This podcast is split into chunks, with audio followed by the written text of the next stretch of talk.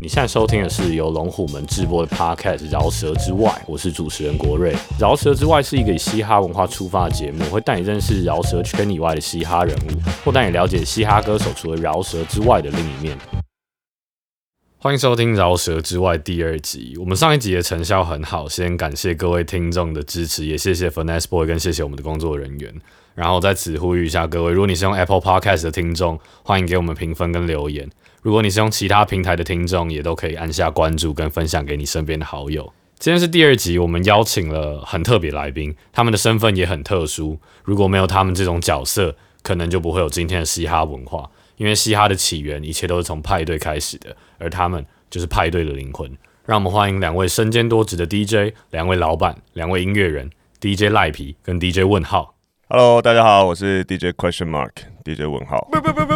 bang bang bang bang bang，超爽的！我现在都是用这个，真假？对我最近比较迷，真假哎、一波一波会更新，下一波我要是别的。那刚刚是说什么？我们怎么接触到 DJ 这件事情？把那边打断了。你们两位是怎么接触到嘻哈文化？怎么被 DJ 这件事吸引？然后又是怎么开始 DJ 之路？我好像没有一个像很多 DJ 都是哦，因为我以前 dancer，因为我以前喜欢饶舌，所以就是嘻哈文化没有。我我以前学古典乐，我好像没有一个很正式进入嘻哈文化的道路。我我的道路应该是小时候买第一台 CD 随身听，然后我去逛唱片行嘛，那时候还有玫瑰跟大众，然后你就想说哇塞，CD 好贵哦，要三百多块。于是我就发现有一种 CD 很便宜，长大才知道那种盗版的合集啊，然后里面就会有一些各种各样的东西，什么什么 Lemon Tree House 版。我一开始听其实是听西洋音乐，当然在之前什么陈小春、张惠妹录音带时期，当然全部都有听。我前五张 CD 其中有一张是买 Will Smith 的，因为 MIB，然后就就听 Will Smith，然后就哎、这饶舌很帅。于是这样子就对这些东西有一点点点的概念，很菜的概念。高中之后我加入管乐团，然后学校有热音社，他们要去练团，之后去听。因为他就说，哎、你从小学音乐，你应该比较听得懂，因为其他同学都是高中才开始学吉他、学贝斯。去练完团，走回柜台，他们要结账，就我就发现他们整团的人都是那那个音乐教室的学生，你知道，就有种被 trap 的感觉，你知道吗？然后老板就说，哎、新同学哦，没有看过面孔哦，啊，我们有开 DJ 课要不要来学？我说，哦，DJ 哦，好啊。然后第一堂课就哦，那时候还学 CDJ、mixer 这样，就发现了哦，原来 DJ 你要自己去想，你要放什么样的歌，你要用什么样的歌来说故事，怎么样表达自己，等等等等等。然后就觉得这东西好酷哦。那个时候在学的过程，音乐教室的老师就是有逼迫我说，一个这个礼拜你要排 hip hop set，这个礼拜你要排 house set。他说就介绍我一些西门町的唱片行，以前在小香港里面的、啊，就去逛，然后就觉得哇，嘻哈唱片行酷，因为里面的人都很酷，他都不太屌你。你要去问他说，哎、不好意思，有没有什么推荐可以听的？哦，那贵，就这样。然后后来又觉得 Scratch 很好玩，所以就自己存钱买了唱机，然后开始学 Scratch。那刚开始是乱学啊。那最后怎么会去参加比赛？刚开始学 Scratch 的时候就知道 DMC 就是一个梦，你知道，对小朋友来说。然后后来就有碰到几个不同的 DJ 嘛，就包含 DJ 中华、中伟，他们从日本回来就带很多日本的刷碟的东西。然后还有碰到小个跟伊藤，那时候他们正要去比台湾的 DMC，因为那时候伊藤演唱会常常很忙，所以我有时候就要上去代替伊藤的 part。啊，当然我刷很烂嘛，中华他们说，哎、你这样很烂，你这样不行啊，来我跟你讲怎么练，才开始苦练这样。对，去比赛这件事，从一个完全没办法摸到的距离，然后才变成说，哦，好像可以去比看看哦。所以我第一次比赛，哇，只有准备两个礼拜我就去比，然后就输得一塌糊涂，就跟智障一样。输得一塌糊涂，那时候心情是什么？就是你没念书去考试，你当然不可能考得好嘛。那种不熟，所以人家跟跟你不熟，他说是好像准只准备两个礼拜哦，哦，很酷哎。然后心想说什么很酷？你在笑我？当然不知道。所以那那那那时候有一个短暂的 DJ 名字叫 DJ Two Weekend 这样。然后后后来才知道，哦，原来比赛这么紧哦，人家排 routine 要这样子排，等等等等等等。那换赖皮分享一下自己的故事。问号开头那个前是 dancer，然后饶舌，他在讲就是我。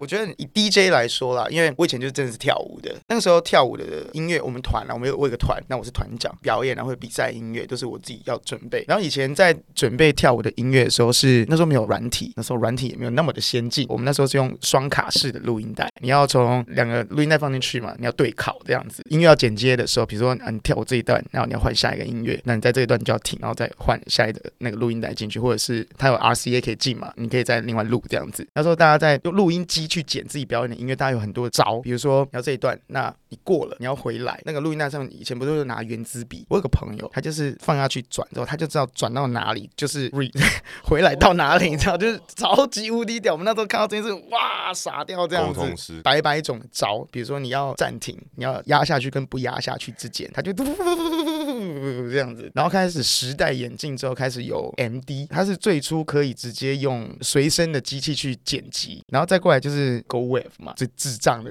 软体，这可是最 OG 这样这样 Go away for life，然后开始就觉得哇，剪辑音乐这件事情好有趣。他以前学古典的嘛，我以前也是学古典，只是我没有学很久。我以前学钢琴的，我从国小开始学，因为国中太晚就跑去当台客，这样子就放弃了钢琴这件事。我现在很后悔，对。那个时候开始，就是我对剪辑音乐这件事情产生很大很大兴趣，然后一直到十九二十岁那个时候去，那时候还没有夜店这两个字，那是舞厅，就我们团队去玩，我们就在里面跳舞，认识了我的师傅。我的师傅他也不是什么大 DJ 来干嘛，他那时候也才学了两年，他就比较是学徒的心态，因为以前 DJ 的门槛很高，有点像是你一定要是师傅领进门的那一种，你要拜师，对，有流派。那时候就去跳跳，哎，就认识他，他说，哎，你们跳舞的酷，那我们就聊天聊我们自己喜欢听的音乐，他就问我说，那你要不要来？来学 DJ 这样子，我教你，那我们可以一起玩。哇，当然好啊！我还记得那时候我在加油站打工，我每天因为大夜班，我那个加油站就是呃就很废，大夜班就是最开心的时段，一天上班时间八个小时，然后我们会有两个到三个人轮流上班，要一起上班这样，但是我们会轮流休息，我们平均一天一个人可以有三个小时的休息时间，感觉只上五个小时而已。然后我就是去夜店练习 DJ，一直持续这样子。我觉得应该是有跳舞的关系，跟有基础乐理的关系，所以我对于节拍的东西的敏锐度，我自己觉得我蛮高的。对，所以对拍这件事上手之后，再进阶下去，就是你怎么样去把歌的结构组合在一起。那我之前有一个底，我知道这件事该怎么做的时候，在套用到真的 DJ 的技巧上面的时候，就很快。我相信，就是问号一定也是一样，就是当自己会接歌、会混音的时候，你一首歌接完接到另外一首歌是漂亮的，那个事情很爽，爽到炸。那一样，你是什么时候开始想要去做一件比比赛这件事情？应该还是有一个转捩点，是变得疯狂这样。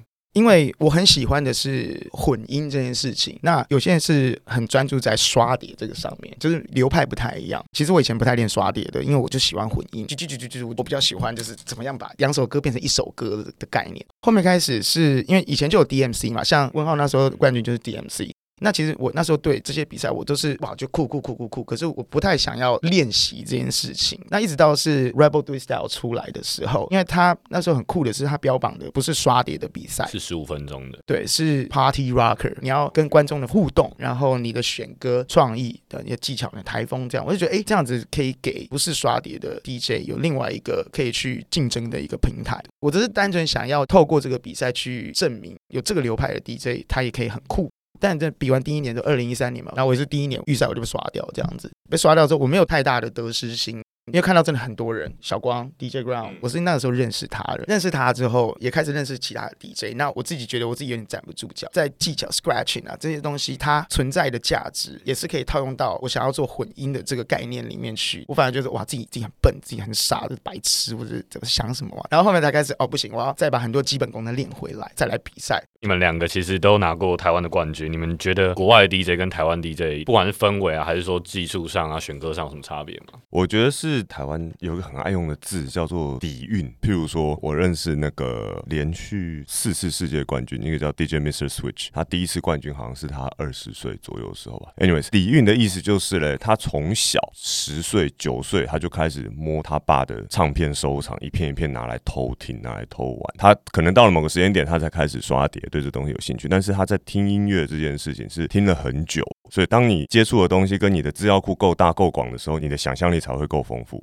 就是我一直都认为，创作这件事情，就是像像我们排 routine，它一定是有一个脉络可循。那你自己有没有把你那个地图开得够大？你地图开得够大，你才能在你地图上面做很酷的事情嘛？那赖皮哥觉得呢？可是我会觉得，我是现在才有这种感觉，我之前没有。我之前会觉得，因为文化差异，所以你基本功的认知就会不太一样。毕竟我们学习 DJ 这件事情，我们也是西方文化传到台湾来的，台湾的环境会比较像是。哦，你在玩音乐哦，可以赚钱吗？还是什么什么之类，就是你会有很多的质疑。那我就会觉得台湾的资源比较少，接触到的事物就没有那么的多，所以相对竞争也没有那么的激烈，就会觉得啊，我们是不是看到国外的就比较慢，会矮人一些这样？但我现在会觉得没有。比如说他讲的底蕴这件事情，我觉得在台湾也会有，也是有这样子的人，只是我们可能不知道他，他可能就是个 bedroom DJ，可是很屌，黑胶多到炸掉那一种，然后什么东西都很厉害，但是他就是一个我在家做这件事情就好了。我们有什么不一样的话，我现在会反而会觉得就是文化上面不一样，但这个本质上面，我觉得其实大家是一样的。我非常同意这件事。我们，人比较少而已，对我觉得我们是一样的。比赛就是去看各种民族性啦，譬如说日本人他们出来就是一团，绝对不会是两三个人，他们出来就是一团，然后打团体战，底下的人在看其他国，然后会就是大家会讨论说他们是来赢的，对，德国也是。然后有些国家就是来 chill 的哦，I just wanna do myself。很多状况不一样，像 DMC，像台湾那几年状况其实不错。就譬如说我们去英国比赛，是有人帮我付呃 remix，shout out remix，还有 The Loop，他们帮我们付机票钱、旅馆钱。日本没有、欸，日本选手去比世界赛是自己付钱的。很热血，对，所以我一定要赢啊！真的国情不同，然后他们塑造出来的选手心理素质也不一样。我觉得出去你看到很多东西，已经远远超过于音乐上面的差别。对于竞争这件事情的觉悟啊，像我那那一年认识一个美国的 battle DJ 叫 Fascinate，他就是一个超宅宅男，然后看起来不太会聊天的一个，然后他上台超凶，他上台直接就是哇哇哇，Your mother is a- 哇哇火火火，哇超劲！后来我后来跟他聊天，我就觉得很屌，我很想跟你做朋友。然后说，哎、你有没有 Facebook？哦，没有，我不用 Facebook。那我我想要跟你，就是我们怎么 keep in touch？我们做个朋友嘛？他说，呃，没有，我我只有电话，我也没有 email。那你平常你在美国平常在干嘛？你白天有没有工作？哦，白天在 B N Q 啊，我就是下班之后就会路过我家旁边的唱片行，然后就回家练 DJ，就这样。他的人生过了是五年都是这个样子。对啊，然后他好不容易他拿到 DMC 这个，他就是来这边，他就是要珍惜这个机会。其实像国外，他们 DJ 的文化其实也比较发达一点。那在台湾，其实还是有不少人不知道 DJ 到底在干嘛。想要请你们解释一下，你们觉得 DJ 是在干嘛？然后你们有没有遇过一些比较不懂这文化，然后做出一些比较不尊重 DJ 的故事？我觉得很多人对于 DJ 的不了解或者是了解，是来自于身边的媒体。因为像最近这几年大型电子音乐派对的盛行，所谓制作人 DJ 的崛起这件事情，让大家觉得哇，这个是 DJ。对我们来说好了，我们认为 DJ 是你必须要有音乐知识，然后你要有技术去完成这件事情才叫 DJ。那可是很多人就是、哦、我想要当 DJ 大趴的 DJ，哇，手举起来这样子，哇。对于我们而言就是不对，他也是 DJ，但我很难跟你解释不对在哪里，所以会很多人对于 DJ 会误解。我刚刚讲的是比较近代的，比如说以前的话，很多很多人就是哦是 DJ 哦，那那你是会在那电个台广播吗？什么什么什么的？比如说有人会说，哎，你有没有听过那个什么什么什么什么的歌这样子？然后说我没有听过，啊，你不是 DJ？我操！很多人会提出一些奇妙问题啦，我觉得比较多冒犯还是来自于现场演出的时候，也是在夜店里面，很多人喝醉啊，酒倒到你的器材上面，然后罚掉这样子，不然就是来跟你就是疯狂的要点歌这样子。点歌这件事情，要不要跟观众解释一下，到底可不可以做这件事情？谢谢龙虎们今天找我们来来录这个 podcast。我跟你讲，就是建议各位就是不准点歌。我今天你是建筑工人，我不会就是哎，那你可不可以帮我做一个三角形的窗户这样子？在他房子盖一半的时候，这个其实我都觉得是很正常的事情，在夜店一定会碰到。对，大家喝醉啊，想要听什么歌跑上来，你就是当你是点唱机这样子，就差没投钱而已。这件事是可以被妥协的，比如说当他拿出了好多钱的时候，对对对对我最近听到一个我们一个很好的朋友叫 Double J，也是我过过去这一部小队其中一个。他说有一次有个客人上来跟他点歌，他要点什么《古惑仔》战无不胜。有冇搞错啊？神街来拆改，十五万放不放？我要听战无不胜，十五万给你，给我放，好放。对，呃我好像我好像没有拿过小费，我都是碰过一些。我记得有一次 LMFAO 来台湾，然后那时候我在 Luxy 放歌，然后我放他们下，就是他们演出完之后，他们的表演就是都会有一堆妹上台嘛，然后他们会邀请台下的人一起上，所以那时候舞台上就是个大乱斗，各种男男女女，然后那个时候就是各种手机跑马灯在我面前，然后我低着头已经在忙着要接歌，他是直接塞到你的眼睛前面去，然后就是这样看我的看我的看我手机你，有没有这首歌？你有没有这首歌？你有没有这首歌？我觉得一切的不礼貌跟不尊重都来自于无知，这个是基础教育上面的问题。就譬如说，我们上音乐课，大家说古典音乐，呃，在看到音乐家上台要拍手，音乐家下台要演完了要拍手，就是这种基本教育。所以一方面可能也不是他们的错，可能也是因为他们小时候没有学，所以无限期支持把 DJ 放到国民基本教育音乐课里面。哎，真的，我觉得当 DJ EQ 要很高哎、你们有生气过吗？因为这样的事情，我最近比较，我这近近几年越来越百態态了，对，哇，对，没有我我就是这样讲，是百态是好笑，但是就是我我以前在夜店的时候，你可能会说哦好，先先等一下，对对对对对对对，拖延战术，拖延战术，那个下一班 DJ 会帮你放，那现在的话，我会就直接说不行。Coco 台北开的时候，然后有些粉丝来，但是那个是夜店，它的 TA 又更广，又不太一样了。我也不是只有国语作业部，我不是只会放国语歌啊。然后他来他说：“Happy 中文歌，中文歌，国语作业部，国语作业部，国语作业部，快点呐，快点呐！”这样子，我我说我 DJ 你 DJ 给我滚这样子，然后再哈哈跑走这样子。我就比较会用这种方式，就是直接拒绝。我觉得到一个点，你你会知道怎么明确的去选择你在那个当下该做的事情。我自己心里面有分几个过滤的过程，就譬如说，这个人有没有长眼睛？你看到小吃店老板在忙在炒菜，你不会一直在那边，哎，老板老板，我要一个卤肉饭，不会嘛？你会等他忙完，然后你才问他可不可以点菜了，一样嘛？那如果好，这个人有等我，他等到一个我的空档，真的是等那边抓到我的眼神，才问我说，不好意思，有没有可能点歌？我可能会说，来，你说说看。讲到不 OK 了，我就说，拍谁没办法。对啊，如果讲了一个不错的，我说好，我想一下。不过谢谢你，就是要尊重专业嘛。因为有些人那种态度就是放这个，放这个，放这个，然后我就啊，你自己回家听 Spotify 也有啊。呼吁大家还是要尊重专业。要啦，为什么会有国语作业部？那为什么会有下岗体制？为什么会有 Coco？其实就是来自于我在专业里面受到了质疑跟打压，所以我才离开那个环境，然后去做自己想做的事情。就是我之前一直在 highlight 的，就是嘻哈是穷人在听的，还有中文歌很 low 这件事情，都是来自于对我的不专业。他质疑了你，因为那是老板娘嘛，去国外跑个大趴回来，觉得知晓了天地的一切这样子。我跟你讲，现在现在让我在国外哈，这这个哈最厉害这样子。然后说你你要放个什么东西，中文歌很 low 哎，那这样的中文歌很 low，看五个字里面有四个字中文哎，你跟我小。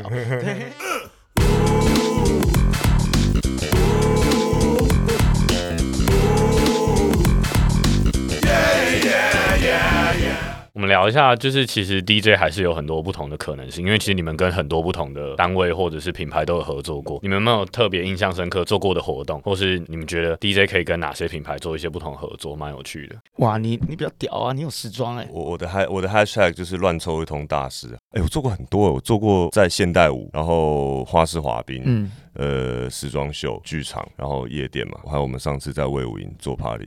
好玩的哦，像我们在伦敦时装周，我凑了一个 DJ，加上可能有时候是小提琴，有时候是萨克斯风，就是加上现场乐手，然后我们在 model 在走秀，我们就在现场演，他是演我写的歌这样子。这种时候就很爽，就是你可以真的我 take over 这个舞台，不会有人再来告诉我说，哎，DJ 拍摄，等一下我要放一个颁奖音乐。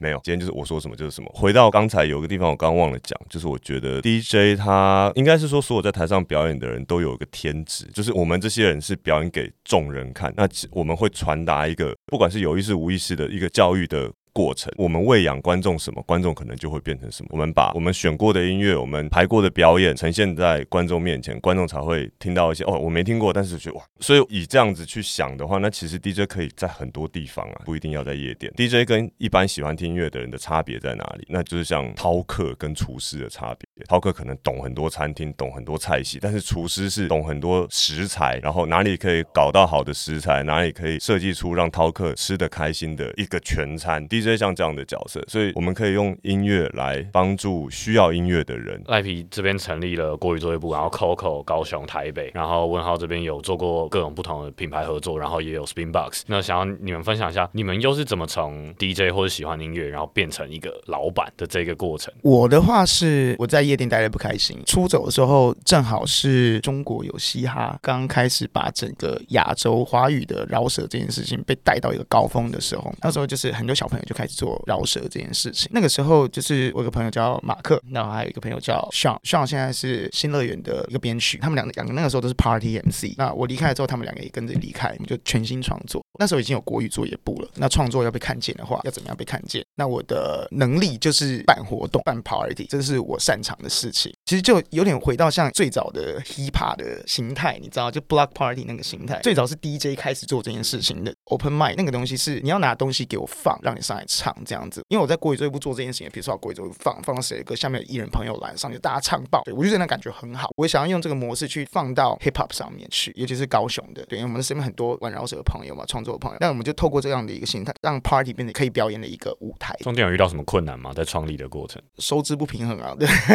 那时候就是我每个月每个月都办，我想要把这个东西变常态。找场地是最麻烦的一件事情。那个时候我我去韩国演出，然后在韩国梨泰院两间夜店表演，一间叫 Lucy Dreams，然后一间叫 All Lounge。梨泰院那边是美军驻扎的地方，所以很多老外，那边很多 underground 的夜店。那 All Lounge 就是它在一个地下室里面，可能两三百人应该就满的那一种，然后地下室小小一个，很 old school，对，里面没有很 fancy 的东西，也没有 party，也没什么都没有，DJ 直球决胜负。那下面人炸多，why 超级无敌好，现场我感受到是干韩国人听歌的 sense 超级无敌好。印象最深刻的是我听到我朋友在放 Gland Way in Gold，Way in Gold 这个东西在台湾放上去，哇，你放的什么擅长音乐？你要感人是不是？在当下大家是唱到。爆掉的那一种，对，喂啊，你你你我我鸡皮疙瘩，太棒了吧，这个感觉。如果我有一个地方是我创造一个地方叫做同温层的话，大家都在这里面就做这件事情很爽哎，不然我就来弄一个自己的地方好了。我那时候的心态是我想要有一个地方可以做我想做的事情，它不用赚大钱，它只要可以让我支撑下去。比如说你很喜欢打电动，你会排队等着买 PS 五，你喜欢拍照，十几万相机买，就是因为是兴趣啊。那我的兴趣就是这个。也没有想很多，就是身上也没有多少钱。我记得那时候存钱那种美元保单，然后我身上三十万在银行里面，这样九十万。原本想说，嗯，还是贷个款这样子，一百五十万看能弄起来。事实证明，现实是残酷。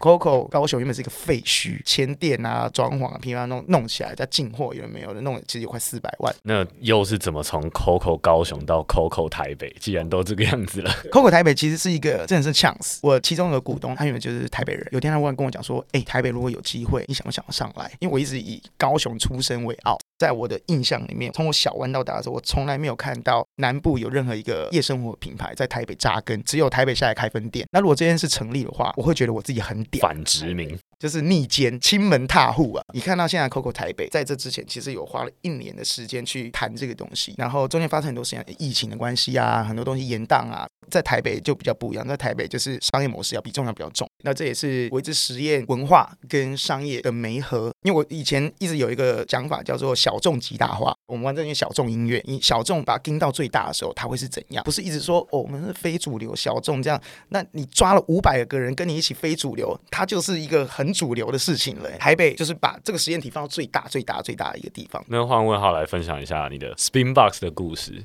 我中间一直有去伦敦时装周嘛，然后在英国认识一些坏朋友，学产品设计，然后又做过一些集资案的，然后就坏朋友就一直会来耳朵旁边讲说：“ 我发现啊，你们做音乐哦，是不是比较穷啊？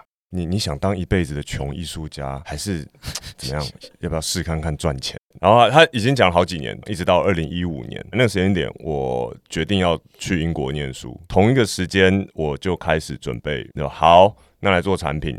我觉得很多的 mindset 其实跟赖皮很像，后来发现很多不谋而合的地方。譬如说我挑一个我最擅长的事情，可能也是音乐。那我最熟悉的是什么？其实是唱机。然后再加上我小时候也是个宅男，就爱买模型啊，任何 DIY 的东西都喜欢做。那好，那就不然做一个 DIY 唱机好了。好像没人做过。好，于是就这样子，然后找了一个产品设计师讨论出来啊，那就做一个只做的唱机，就打翻大家的这个形象。因为我觉得做每件事情都会有一个。反动的动机，譬如说我超讨厌多点东西比你懂一点，哎，我就比你高一层哦。我教育你，我最讨厌这种人。懂得多，你应该是要跟大家分享，你应该是要找到一个更好的让不懂的人可以了解的途径嘛。爱 sharing。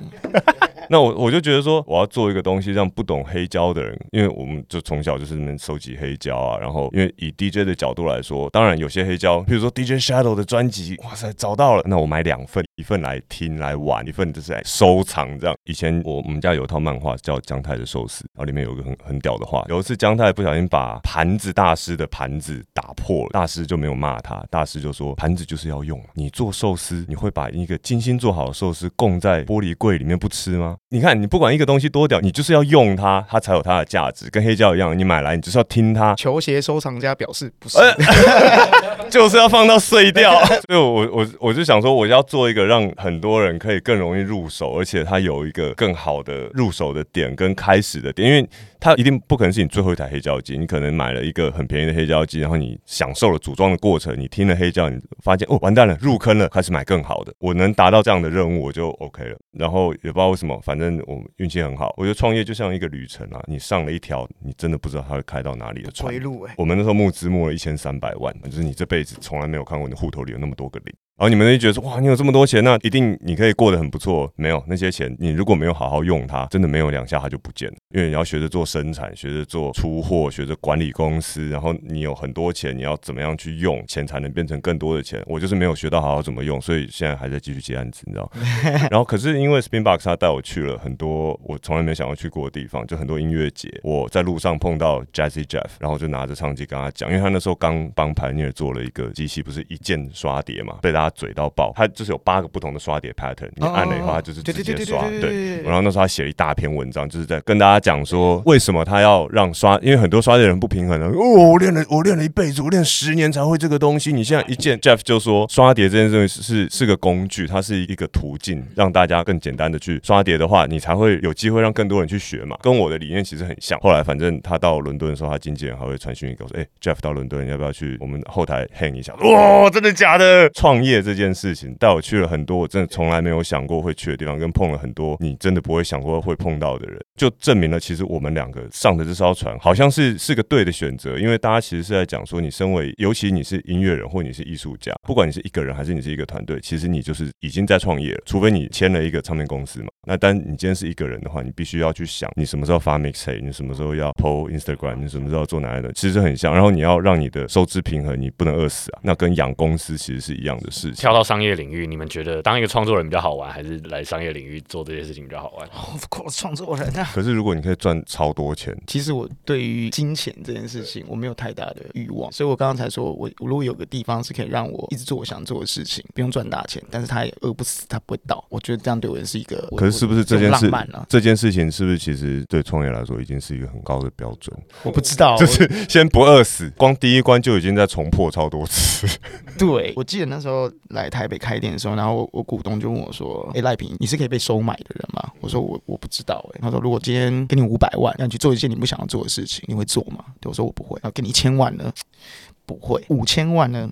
我想一下，每个人都有个价嘛，每件事都有个价嘛。我不知道赚大钱的标准在哪里。而且因为随着每个阶段不一样，那个在你心中的排序也都会不一样。对啊，像我前一阵子我在魏武营做表演嘛，然后我终于有时间可以关在房间里面练我自己的演出，哇，好爽哦！真的。即便是你发现哦完蛋了，好久没练 DJ，就就是 Scratch 退步成这样，不行，赶快练回来。那个你你根本不会感觉到任何的什么难过或怎样，就是好爽，我现在可以好好练习跟好好好创作。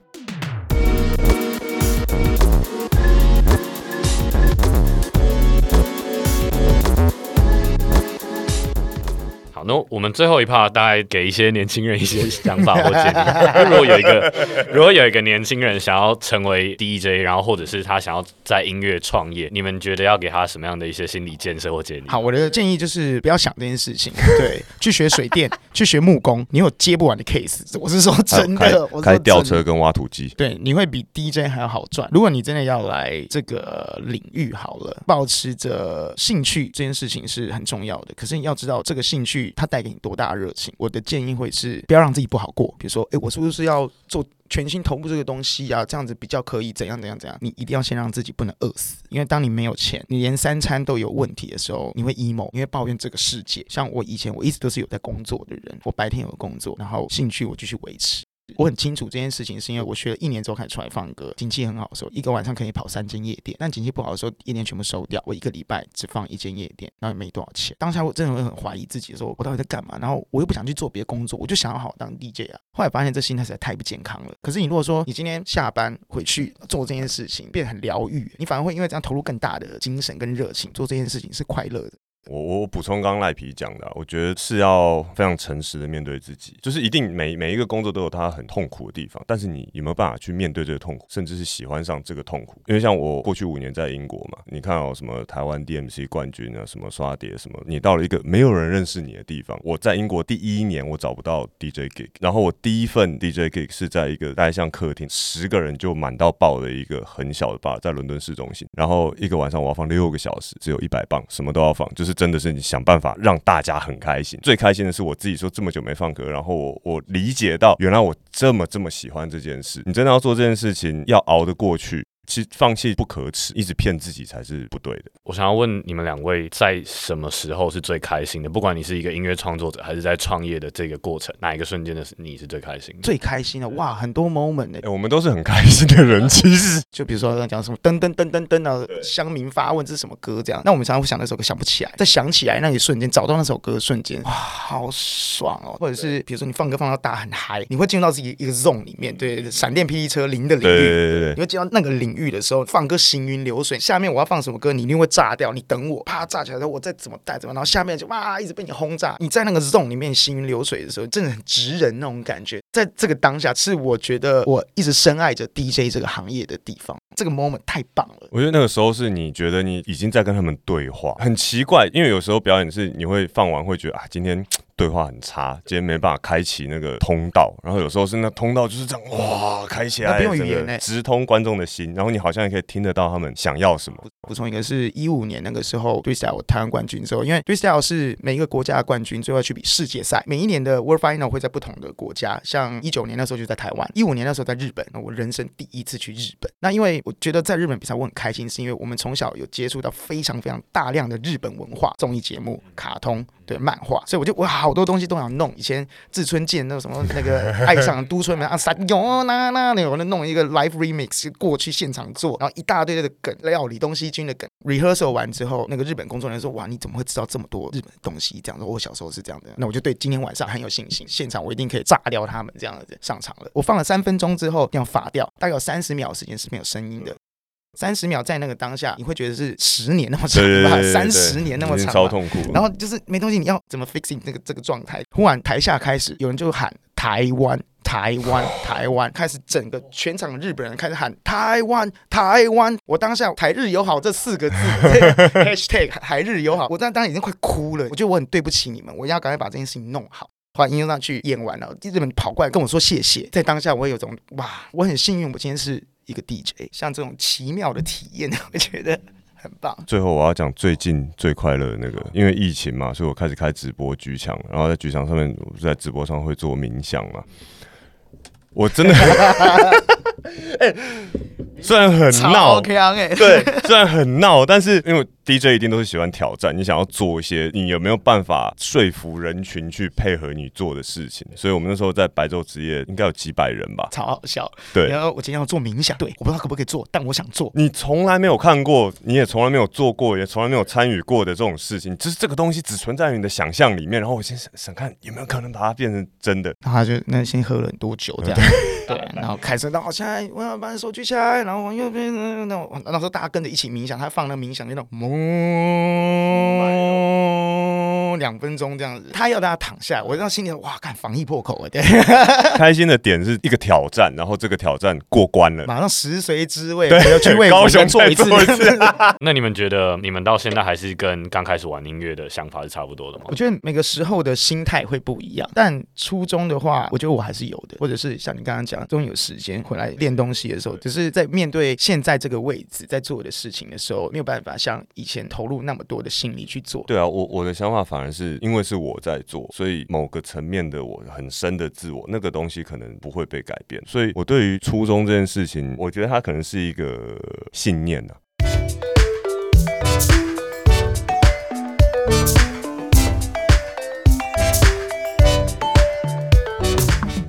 以上就是我们饶舌之外的第二集，很开心今天能够请到两位 DJ 前辈分享很多派对的故事，跟他们创业的一些故事。我自己觉得很有收获，也希望你们听完觉得很有趣。录完之后，我一直想到以前有一些歌叫做《A DJ Save My Life》之类的。DJ 就是派对的灵魂，他们要能够音乐讲故事，他们要能够感染群众，他们要能够去挑战观众，打造一个当下所有人的一个共同回忆。其实这是一件很梦幻的事情，所以我希望大家对 DJ 可以有更多的尊重，然后也可以对他们有更多的关注。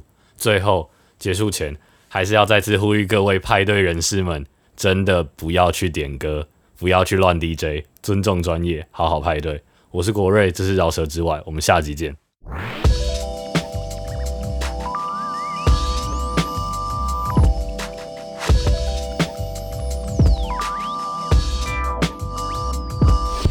你也不信星座？对，我就说，哎、呃为什么那么信星座？因为星座是一个统计学，不要再跟我讲统计学。比如说，我是天蝎座，天蝎座的人设是爱记爱记仇，占有欲强。早就想很色，谁他妈不是这个样子啊？